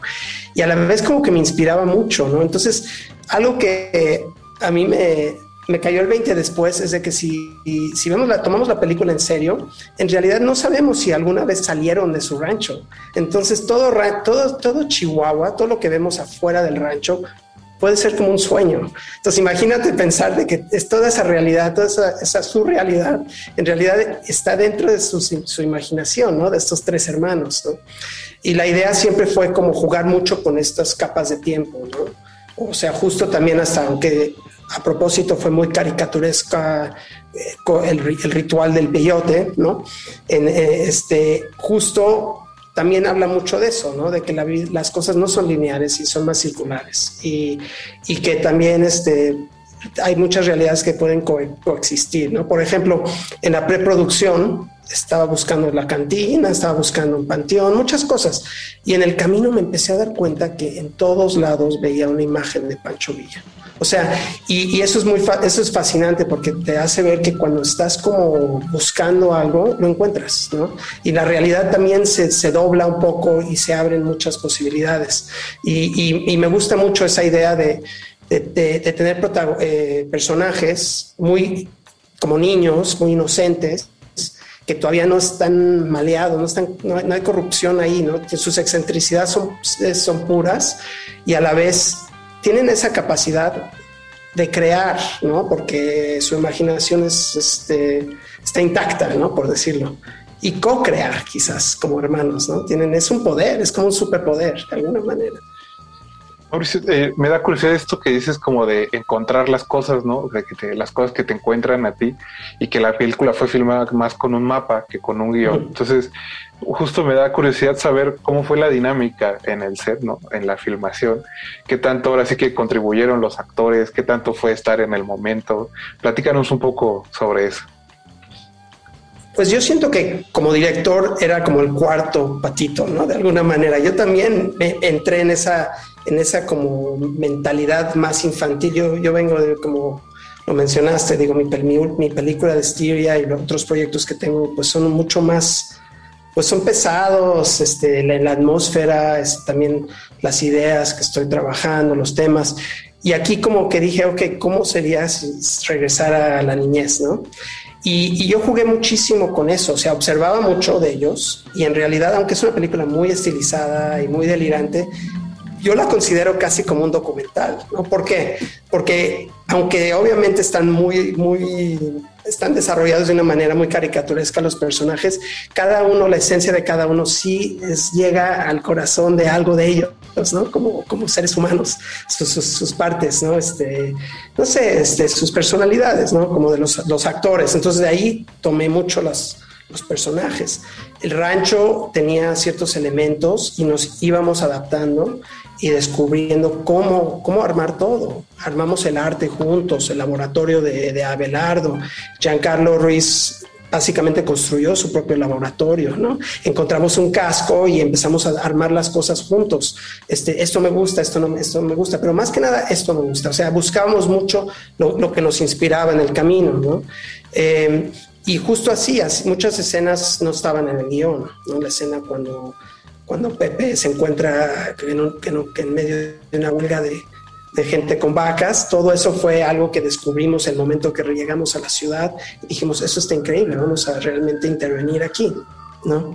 y este y, otros elementos más formales o no como más como estéticos por ejemplo la idea de, jugar con una rueda que con una como esa cosa metálica que, ¿no? como que se están empujando unas cosas como que yo quería jugar mucho con la forma de la película como, pensar mucho más en términos visuales en términos este, de sonido más como una pintura o música no no necesariamente atarme a la idea de una estructura clásica de un guion que, generalmente está mucho más atado a lo dramatúrgico, a lo, a lo literario, a lo, a lo ¿no? este, teatral. O sea, jugar más con todos esos diferentes elementos que entran al cine y hacer algo fresco y, a veces a lo mejor nos pasamos un poco, pero pues esa era la idea, ¿no? De también interrumpir un poco como, como a ver, a ver, ya, ya tenemos la mente totalmente estructurada, ya sabemos cómo debemos escribir un guion, cómo debemos de actuar una película, cómo debemos de dirigir. Y aquí era como, no, no, no, no, no, vamos a abrirnos a estas nuevas posibilidades, porque siento que, justo siento, y yo lo he estado viviendo más, que estamos viviendo en un tiempo con mucho conformismo, ¿no? Hay mucha conformidad, hay mucha, la gente está, ¿no? está casi haciendo películas a base de algoritmos y yo quería romper con eso y como que conectar más con las cosas que a mí me inspiraron mucho, de los 70 especialmente, ¿no? Digo, aunque las vi mucho más tarde, estas películas de los 70 a lo mejor las vi en los 90 pero fue lo que me hizo querer hacer cine, ¿no? No era tanto una película taquillera, sino encontrar un, un videocassette con una película que dices, ¿cómo lograron esto? ¿Cómo se atrevieron a hacer algo así? ¿No? Y ese fue como el espíritu de la película. Justo, justo está, está, esto me gusta porque lo, lo planteas como el inicio, que es una película independiente y ahorita que dices la, la parte de los algoritmos, es creo que muy, o sea, obviamente va de la mano, ¿no? Entonces, eh, se nota cuando eh, hay algo que es como muy... se, trata de establecer una voz, ¿no? O sea, em, es, esa, llamémosle manifiesto, que no es manifiesto, pues, eh, ¿cómo, lo, o sea, es, claro, pues, en la película, se siente. es, es, lúdico y tiene varias capas. Pero en términos, digamos, pues no me gustaría pensarlo fuera de la pantalla porque sigue siendo cine. Pero ¿cómo lo piensas también en la, en la, pues, en, la distribución, en la recepción, que, que esté en el mismo festival? Claro. No, pues ha sido, ha sido un, viaje. O sea, y, muchas veces uno tiene que darse cuenta, ¿no? Yo, a mí me pasa, sinceramente, si puedo abrir aquí, de que eso es, es como un contraste, hablando de, no de algo como esa dualidad de que cuando yo veo cosas que a lo mejor no son nada populares, pero le encuentro algo especial, soy no nada más un fan, pero en serio que para mí es como lo quiero, quiero defender hasta la muerte, ¿no? Y, y después me pasa a mí personalmente, como a todos, que pues, oye, pero yo quiero que la gente le guste mi película, yo quiero que tenga éxito. Y es como un contraste muy fuerte que a veces uno tiene que recordar, ¿no? Como proyectarse un poco en las cosas que realmente este, inspiran o me han inspirado, ¿no? Muchas veces. Y digo, a ver, a ver, si pongo esas 10 películas que me encantan en un público contemporáneo, ¿cuánta gente va a entenderlas o va a apreciarlas como yo las lo aprecio, ¿no? Y, y sí es como a veces este, hay tensión ahí, ¿no? Pero también siento que con esta película, pues de eso se trata. O sea, sí lo tengo más claro porque pues nos aventamos, fue un presupuesto chiquitito, eh, y además teníamos toda la independencia del mundo, ¿no? Entonces, eh, esto nos dio mucha libertad y, pues sí es alguna, de alguna manera sí es como un manifiesto, no para, no como para decir voy a hacer todas mis películas así, porque no, no, no creo que nunca haré otra película como Patitos Feos, pero definitivamente para mí fue un momento muy importante porque me, me di la oportunidad de jugar, ¿no? me di la oportunidad de, de romper con todas estas como expectativas que tenemos, ¿no?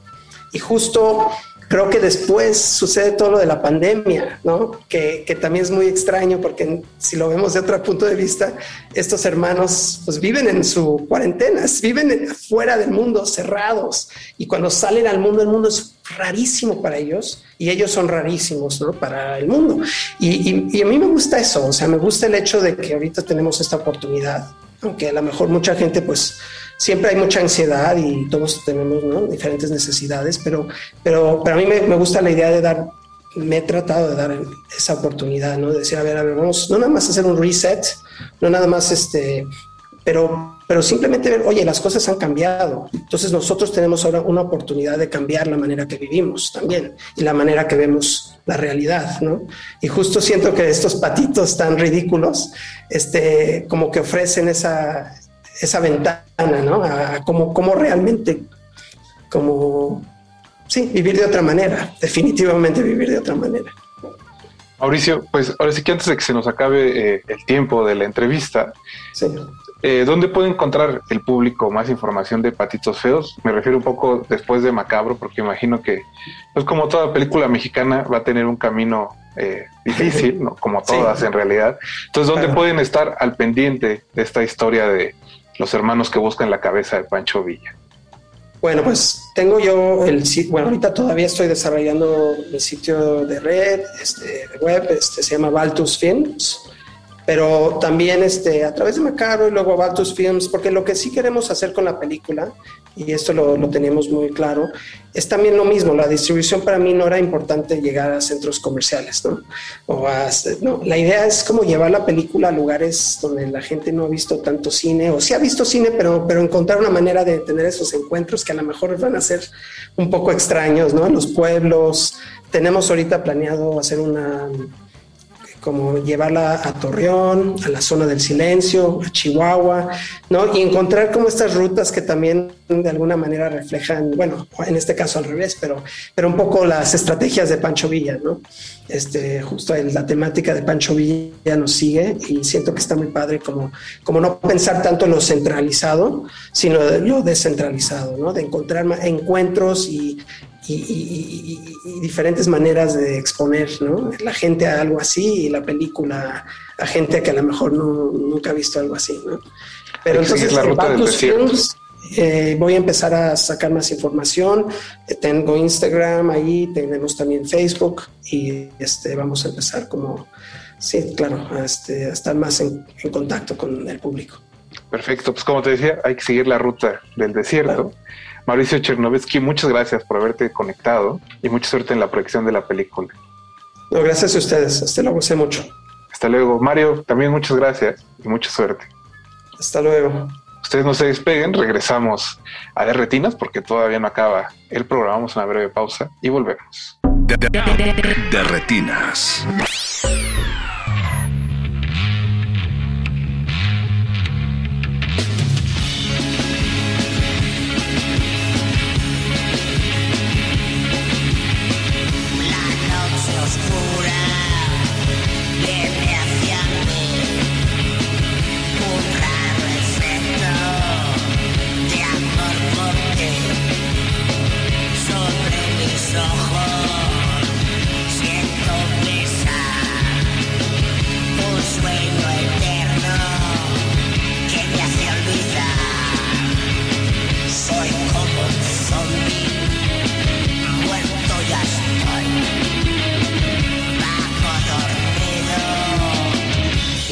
North Glow.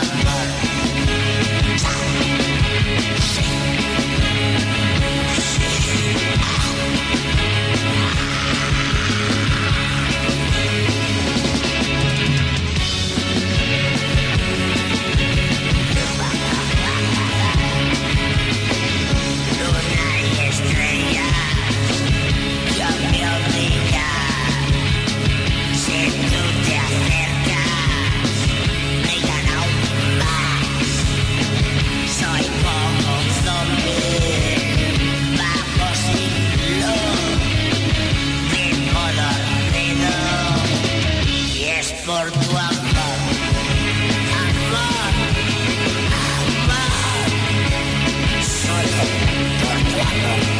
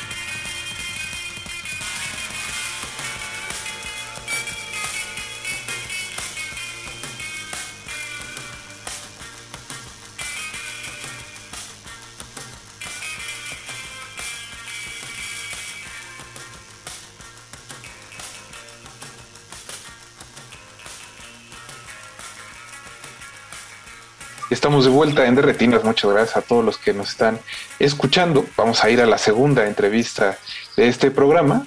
Pero antes le quiero saludar a Jorge Negrete, que todos los martes viene a hablar de cine también aquí al programa. Jorge, ¿cómo estás? Buenas noches. Hola, ¿qué tal, Rafa? Buenas noches. Aquí listo como cada martes, haciendo este relevo a, a nuestro querido Mario de la Serna. Hoy fueron este, relevos australianos, pero creo que te tocó la parte más pesada del programa y no porque no vayamos a hablar de una buena película mexicana, sino porque como ha sido ya un poco, pues no sé, costumbre, no sé cómo llamarlo en realidad, quizás una tendencia. Eh, el narcotráfico ¿no? y los problemas sociales de este país se ven continuamente reflejados en pantalla y el cineasta de esta noche ha hecho un un documental bastante fuerte, bastante poderoso en sus imágenes, que trata uno de los problemas, más bien los problemas que sufren los yaquis al norte del país. Eh, su nombre es Sergi Pedro Ross y está aquí con nosotros. Sergi, buenas noches. ¿Qué tal? Muy buenas noches, ¿cómo están? Muchas gracias por invitarme a este espacio. Ah, pues muchas gracias a ti por acompañarnos y yo quería iniciar preguntándote un poco cómo llegaste al tema. Entiendo que eh, naciste en España, pero que estudiaste la maestría de documental en la ENAC. Entonces me da curiosidad si saber, saber si el, eh, así que si el tema se generó durante tus estudios de la maestría o llegaste de alguna otra forma al documental. Eh, bueno, pues yo siempre había tenido como una inquietud muy grande por eh, ser director de cine, ¿no? y siempre estaba como en, en mi mente eh, estudiar cine en alguna escuela, etcétera. Cuando yo migré aquí a México a los 22 años más o menos, me di cuenta de que, de que aquí podía podía intentar estudiar cine, que había buenas escuelas, etcétera. Y fue cuando me topé con esta historia de, de la tribu Yaqui, cuando eh, empecé a, a, desarrollar el, proyecto, el proyecto de Laberinto Yoeme, que lo propuse para, para entrar en la maestría de, de, la ENAC. Entonces este es mi proyecto de, de, maestría, realmente es mi ópera prima y mi proyecto de maestría de la ENAC. Eh, Sergi, es, es muy conocido, o sea, es, muy, es muy sabido, sobre todo aquí en México, eh, para quien realiza investigación antropológica, etnográfica, de campo, que la comunidad ya aquí es particularmente hermética. Es muy difícil como este, llegar y poder trabajar con ellos, ganarse su confianza y permitir que un trabajo como el que se ve en el laberinto de Joem este, pues pueda llegar a ver la luz. Eh, ¿Cómo fue este trabajo como de convencimiento, de aproximación, eh, para poder llegar a una comunidad que desde fuera eh, tenemos como esta, esta preconcepción, quizá un poco prejuicio de que es como muy hermética? Eh, bueno, es cierto, es un, una comunidad bastante, bastante cerrada pero bueno, yo llegué a esta historia porque ellos me, me, la contaron, ¿no? Porque ellos me contaron que había problemas de, de adicción y de consumo de, de, metanfetamina, concretamente personas que consumían metanfetamina. Y, y bueno, me fui acercando a, a la tribu yaqui eh, en cuanto descubrí que estaban en una lucha ancestral por el territorio, por la defensa del agua. Eh, ahí fue cuando, cuando realmente eh, cobró para mí mucho interés esta historia, ¿no? Y el acercamiento pues fue realmente muy natural, muy, muy sencillo. Eh, yo soy afín a, la lucha de, de, la tribu yaqui y a su causa y simplemente pues bueno los fui conociendo, me fui haciendo eh, somos amigos, ¿no? Nos fuimos haciendo amigos, intercambiando puntos de vista, concepciones de, de, de todo lo que está sucediendo, etcétera. Y, y, muy pronto les conté que tenía interés de, de hacer una, una, película documental que relatara todas aquellas conversaciones que ya estábamos sosteniendo, ¿no? Y la verdad es que la idea fue, fue muy bien recibida. Eh, desde el principio prácticamente, ¿no? Y, bueno, siempre he trabajado esta película con el, con el consenso y con la colaboración de, de las autoridades tradicionales de la tribu yaqui, de, de, los miembros de la tribu yaqui, de todas las personas que, que integran la comunidad y que salen en, en, la película. ¿no? Ha sido una película siempre desde, desde la colaboración. ¿no? Sería justo a esto de lo que hablas me da un poco de curiosidad. Yo sabía, por ejemplo, que las cámaras están prohibidas adentro de la comunidad yaqui, ¿no? Al interior. Sí, es, y sí, así eh, es hay, hay muchas voces en la película, pero eh, a pesar de que aparecen mujeres, creo que en realidad no hablan muchas mujeres de la comunidad. Entonces tenía curiosidad de preguntarte si esta fue una edición narrativa tuya o una petición. no digo porque puede, ser, fue una petición de la comunidad. No, no, no, no, no, no fue, no fue para nada una, una decisión narrativa mía, ni muchísimo menos. De hecho, al contrario. Eh, los que me conocen y los que estuvieron conmigo en el rodaje saben que, nos desvivimos para, para, buscar mayor participación femenina en la película. Pero bueno, es cierto que los procesos de, las comunidades yaquis pues eh, son en ocasiones distintos, ¿no? Y en la película están todas las mujeres que quisieron participar en la película, ¿no? Eh, así de claro. No están todos los hombres que quisieron participar y que participaron en el rodaje, pero sí están todas las mujeres que, que logré eh, eh, pues que, quisieran participar, ¿no? Porque tengo muchísimas amigas allá, pero pues no todas se sentían con, con la confianza de, ponerse frente a la cámara o no todas pues tuvieron pues, bueno, las, ganas o, o, la, necesidad de contar sus historias a cámara, ¿no? Esa fue, ese fue un poco el motivo. Sin embargo, eh, la participación de, la mujer al interior de, la tribu yaqui es importantísima, es fundamental y de hecho con eso abrimos la película. La película se abre con un coro, con un coro de voces de mujeres que, en sus manos integran pues, eh, gran, gran relevancia y, y poder al interior de, la tribu yaqui. ¿no? Eh, una de las digamos, como de las partes como más llamativas del documental tiene que ver justamente como con la, con la propuesta estética, ¿no? Eh, hemos visto, sobre todo aquí en México, que hay una, hay una tendencia muy clara, particularmente en el cine documental en los últimos, eh, los últimos 5 o 10 años, que busca mucho justamente como este lado lírico, este lado poético, a a problemáticas que están como muy, muy enraizadas ya desde hace también bastante tiempo en, el país. Y a veces hay como cierto cuestionamiento a ese tipo como de, acercamientos. ¿Cómo fue, por ejemplo, trabajar la propuesta eh, estética, la propuesta meramente visual para el laberinto de, este? Bueno, a mí me gusta un cine muy estético, ¿no? Eh, creo que, que, la estética es una parte fundamental del arte del cine documental y para más Inri, nuestro interlocutor, es decir, la tribu yaqui, tiene una sensibilidad artística enorme, ¿no? Eh, tienen grandes poetas, grandes músicos, eh, danzantes de venado que te ponen la piel chinita, ¿no? Cada vez que que los ves eh, expresarse de, manera artística. Entonces eh, decidimos que esta película tenía que tener un alto eh, valor cinematográfico y un alto valor estético.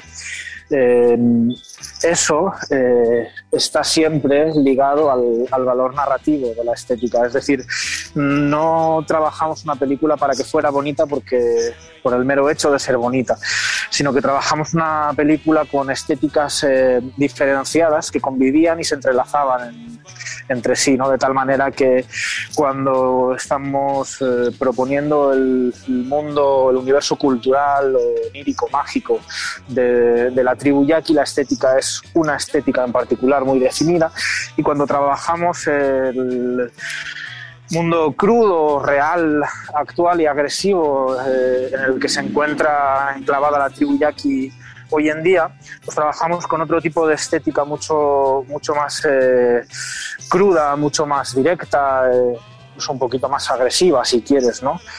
Em, de alguna manera lo que tratamos de hacer es un, un trabajo en el que la estética formara parte de la narrativa y no fuera simplemente una película bonita ¿no? y poética por el hecho de serlo, ¿no? sino que tuviera toda una función y todo un significado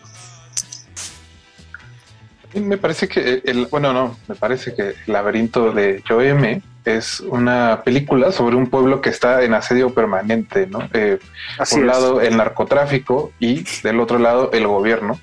Y creo que si de algo habla la película es que este asedio y estas dos fuerzas en realidad en la mayoría de las ocasiones son la misma. Y esto es algo que creo que se repite a lo largo del país. Exactamente, exactamente. Para mí el laberinto es un espejo a través de la tribu yaqui y de todo el país. Por eso pensamos que, es una película eh, para todo público y en la que todo el mundo se va a sentir muy, muy interpelado y muy identificado. Es que justamente eh, las preocupaciones que atraviesan el documental, la falta de agua, la violencia, la confrontación con como el concepto de, este, de masculinidad, de identidad nacional, identidad cultural. Exacto. De otra forma, son cosas que están ahorita como muy, muy vigentes en el discurso público. Eh, entonces, no sé qué tanto, porque el documental, que hasta donde tengo entendido, ya tiene como este un par de años que, se, que tuvo su presentación. ¿Qué tanto, por ejemplo, eh, esa intención ya estaba como en de antemano o fue algo que igual al momento de estar realizando el documental simplemente... Desde el primer día. Todos los temas. Desde el primer día. Es una preocupación eh, propia, íntima, personal desde el primer día. Por eso hice la película. Por eso hice la película. Sergi, también uno de los... Debates que ha habido en torno, digamos, como al tema del narcotráfico es quién puede contar, ¿no? Qué historias y cómo se cuentan. Entonces creo que si algo distingue al laberinto de Joem es como tu, tu militancia política. Se ve que hay, hay una preocupación por acercarse de esa manera al tema. No, no es solo por explotarlo, que creo que es lo que sucede muchas veces con, pues, con realizadores extranjeros que vienen al país. Entonces, ¿qué nos puedes contar justo sobre ese lado y sobre tus filiaciones políticas? Uf, eh, es, un, es, un, muy buen comentario. Sí, eh, si algo no queríamos hacer era extractivismo cultural. Eh, yo no soy un cineasta que viene al país y luego se va a su país. Yo soy un chaval de 22 años que se hizo director de cine mexicano aquí. O sea, para mí este es mi lugar de, de origen como cineasta, ¿no? Y, y bueno, creo que, como bien has dicho, ¿no? mi militancia política, pues bueno, yo soy internacionalista, soy eh, tengo unas ideas eh, profundamente libertarias. Eh, por lo tanto, creo que por encima de todo somos seres humanos ¿no? y allá donde nos encontramos tenemos una injerencia social.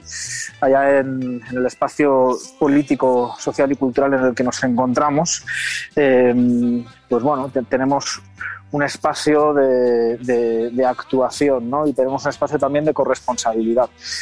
Entonces, eh, aquí en esta película se juntan como muchas cosas para mí, ¿no? Se juntan muchos intereses eh, políticos personales y se junta también haber eh, tenido la maravillosa suerte de haber conocido a la tribu Yaqui, que son unos grandes maestros a nivel militancia política, ¿no? Entonces, a mí me vino como, como anillo al dedo conocer esta, esta, historia para seguir aprendiendo, para seguir eh, llevando a cabo mi, como bien dijiste, mi, militancia política, mi posición.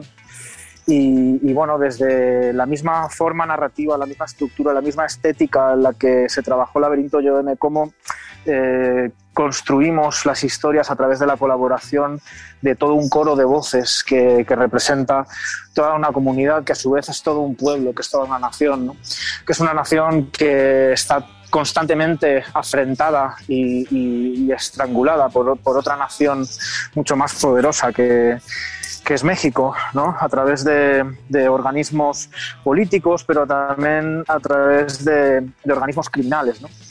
Entonces, bueno, eh, digamos que, que, tal vez en esta película es donde planteo todas mis posiciones, ¿no? A todos los niveles.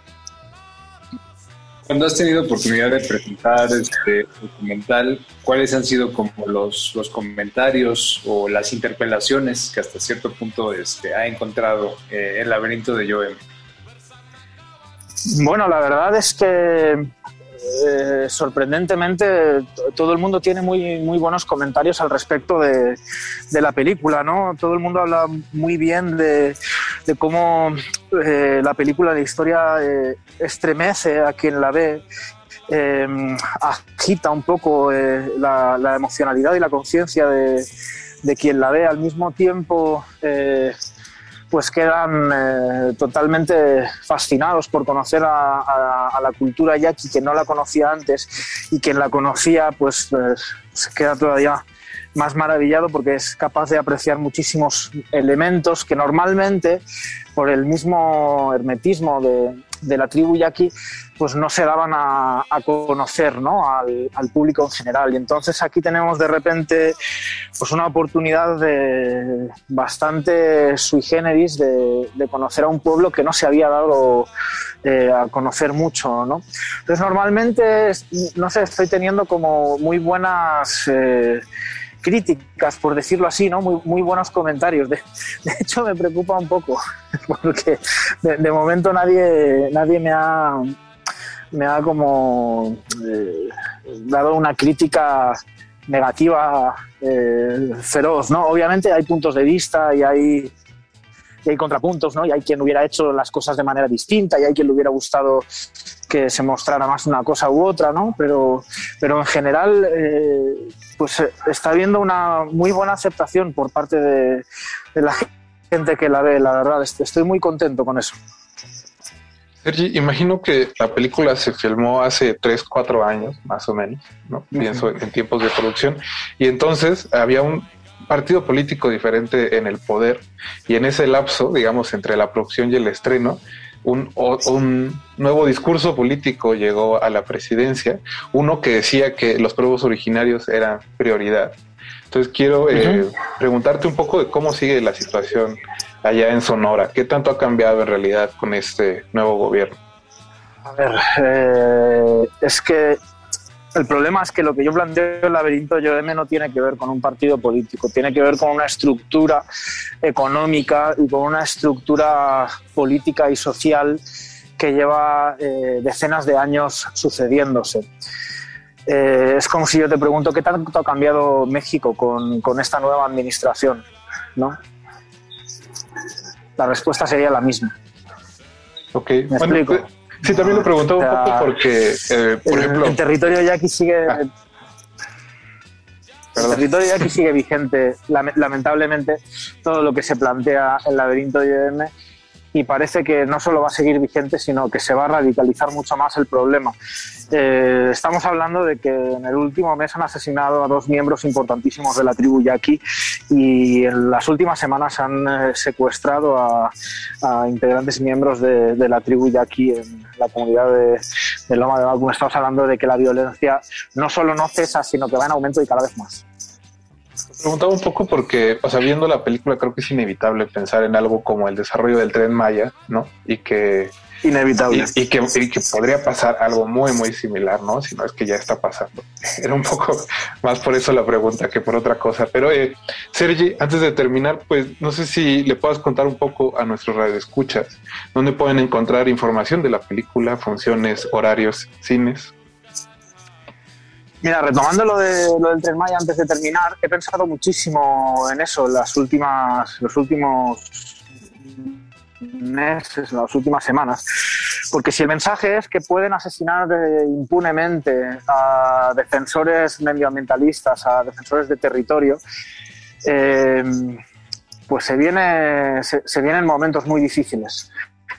Porque si el mensaje es ese, cuando empiecen eh, los primeros eh, levantamientos contra el tren Maya, porque seguramente los va a haber cuando empiecen las primeras inconformidades al respecto de, por qué no debería de pasar por ciertos territorios, eh, pues parece que el mensaje está dado, ¿no? Parece que, el mensaje es o aceptas lo que, lo que se propone o prepárate para lo peor, ¿no? Y eso me parece realmente muy peligroso en un Estado de, derecho, ¿no? Porque, eh, bueno, hace, parece que que sí se encuentra a los, a los actores materiales, pero nunca se encuentra a aquellos que toman la decisión, aquellos que, que deciden quién vive y quién muere. ¿no? Entonces, eh, creo que estamos en un momento muy delicado y que, y que esta película puede poner sobre la mesa temas que son importantes y que se van a replicar a lo largo y ancho del país. Y dicho esto, pueden ir a ver la película a, a las salas de, de cine, vamos a estar en toda la República. Eh, empezamos el día 26 de agosto, estaremos en Cineteca Nacional, en Cine Tonalá, en Guadalajara, eh, en Monterrey, en Sonora, estaremos en Veracruz, en Oaxaca, en un montón de, de estados de la República y todo esto lo vamos a estar eh, avisando diariamente. En las redes sociales de la película nos pueden encontrar en Facebook como Laberinto Yoem, en Instagram también, arroba Laberinto Yoem, en Twitter, arroba Laberinto Yoem, me pueden encontrar en Twitter como arroba Sergi Pedro Ross. Y ahí vamos a estar dando toda la información. Eh, día con día de funciones, sedes, salas de cine, etcétera, y sobre todo no se pierdan de, de la realidad más cercana y más inminente. Perfecto, Sergi. Pues a veces parece que el mensaje es progreso a toda costa. Muchas gracias por haber estado aquí con nosotros esta noche y mucha suerte con la película. Muchísimas gracias a, a ustedes y recordemos que, que el progreso debe ser humano y no material. Exactamente. Jorge, también, pues muchas gracias por haber estado hoy en el programa.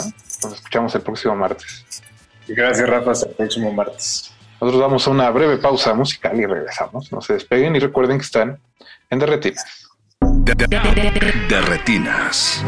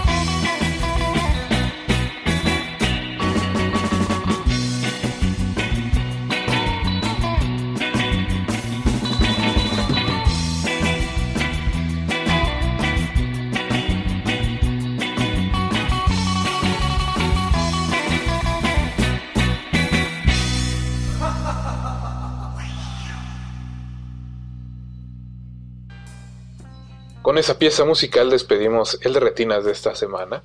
El playlist de hoy, como les había comentado, es de Los Acapulco, así que escuchamos Monstrísimo, Zombie, de Los Acapulco con Juanito Wow, Jack the Ripper, Vampiro, El Caballo del Diablo y El Esqueleto, todas canciones, como les decía, de Los Acapulco. Muchas gracias a Mauricio Chernovesky y a Sergi Pedro Ross que nos acompañaron hoy. Recuerden que pueden ver Patitos Feos en Macabro y en cines pueden echarle el ojo al laberinto Yo M. Gracias a Mauricio Orduña por la producción de este espacio y esperemos que esté mejor de salud y de todo. Mauricio, un abrazo. También un abrazo a Jorge Negrete y a Mauricio, digo a Mario de la Serna, que nos acompañaron esta noche en las entrevistas. A los dos los pueden leer en butacamancha.com. También muchas gracias a ustedes que estuvieron hoy con nosotros. Mi nombre es Rafael Paz y no olviden que tenemos una cita la próxima semana para hablar de cine aquí en Derretinas. Hasta luego. Antes de continuar tu camino, recuerda, no hay películas sin defectos. Si los buscas, te convertirás en crítico de cine. Derretinas. Una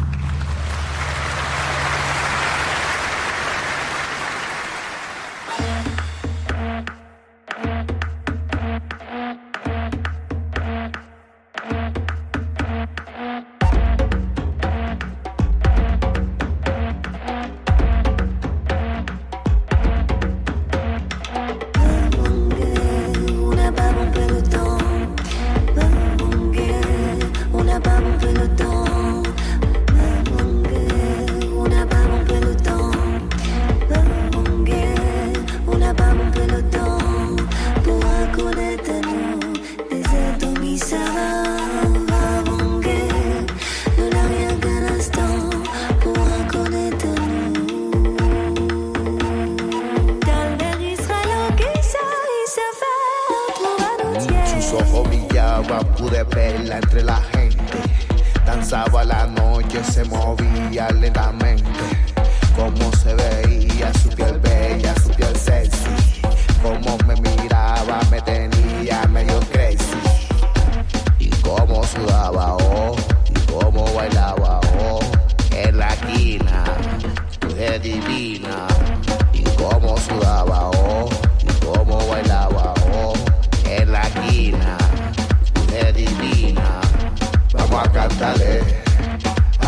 a cantarle. Vamos a cantarle, a cantarle.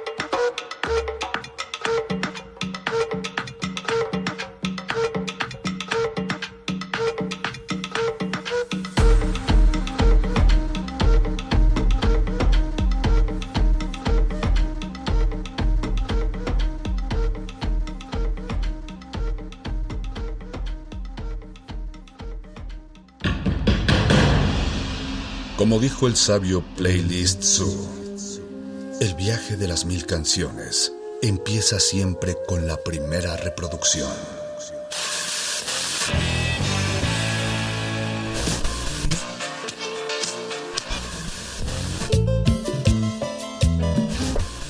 A continuación, un maestro te abrirá la puerta de su lista de reproducción. El resto va por tu cuenta.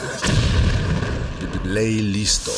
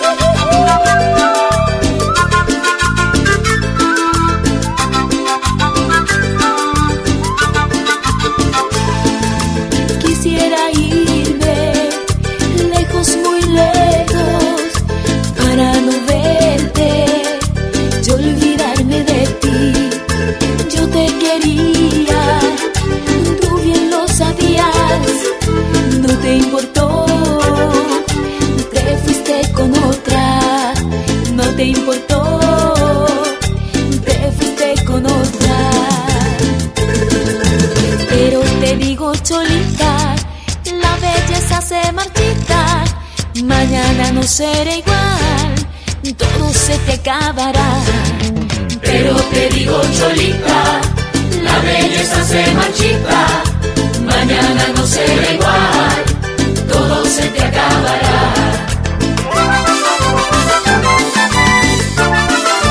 Chicas del sol.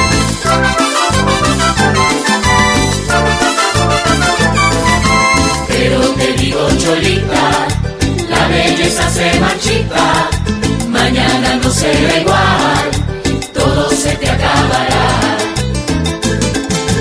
quisiera irme lejos, muy lejos, para no verte y olvidarme de ti.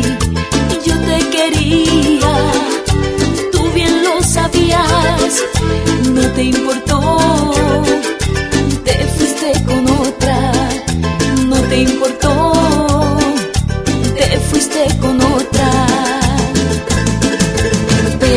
digo cholita, la belleza se marchita, mañana no será igual, todo se te acabará. Pero te digo cholita, la belleza se marchita, mañana no será igual, todo se te acabará.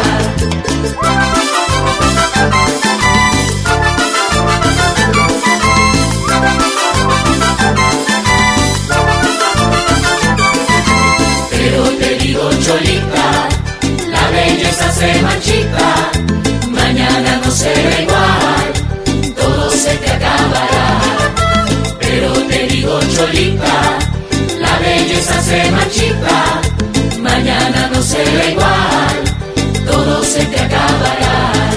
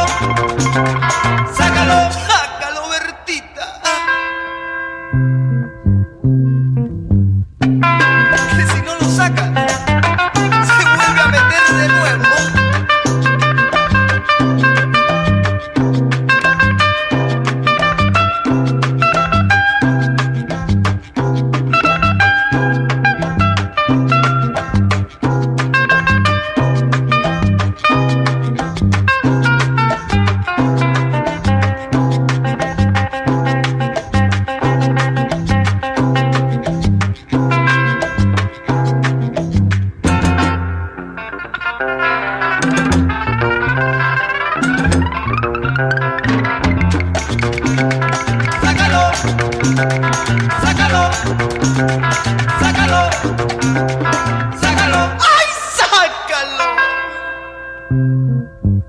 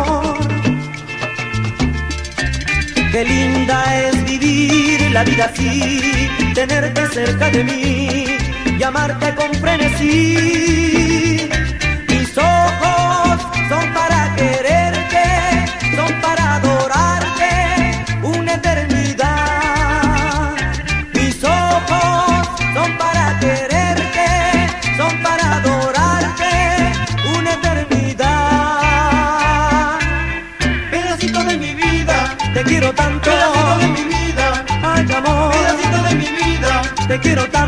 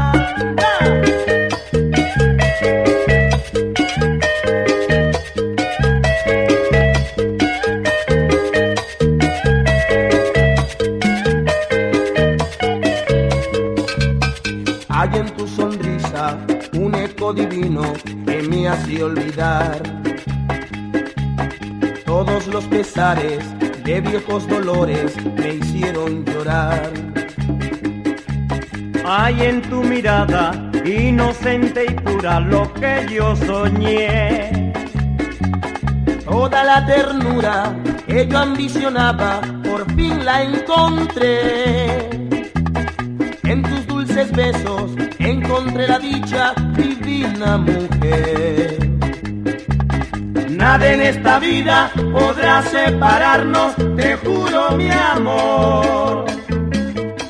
Ni la misma muerte podrá separarte de mi corazón. Aunque te amo tanto que a veces pregunto si es que la amo. Yo mismo me espanto de este amor sublime que allí entre amo tanto que a veces pregunto si es que la amo. Yo mismo me espanto de este amor sublime que allí entre los dos. ¿Qué qué?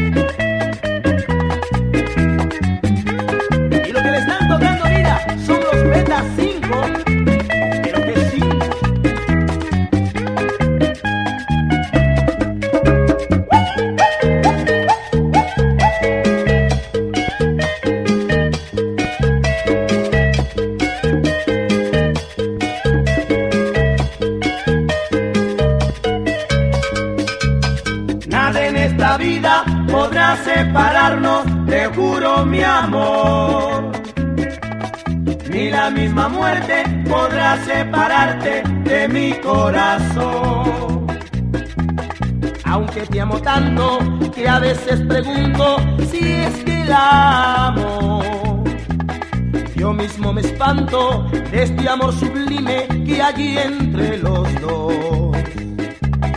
Aunque te amo tanto que veces pregunto si es que la amo. Yo mismo me espanto de este amor sublime que allí entre los dos. Ahora sí.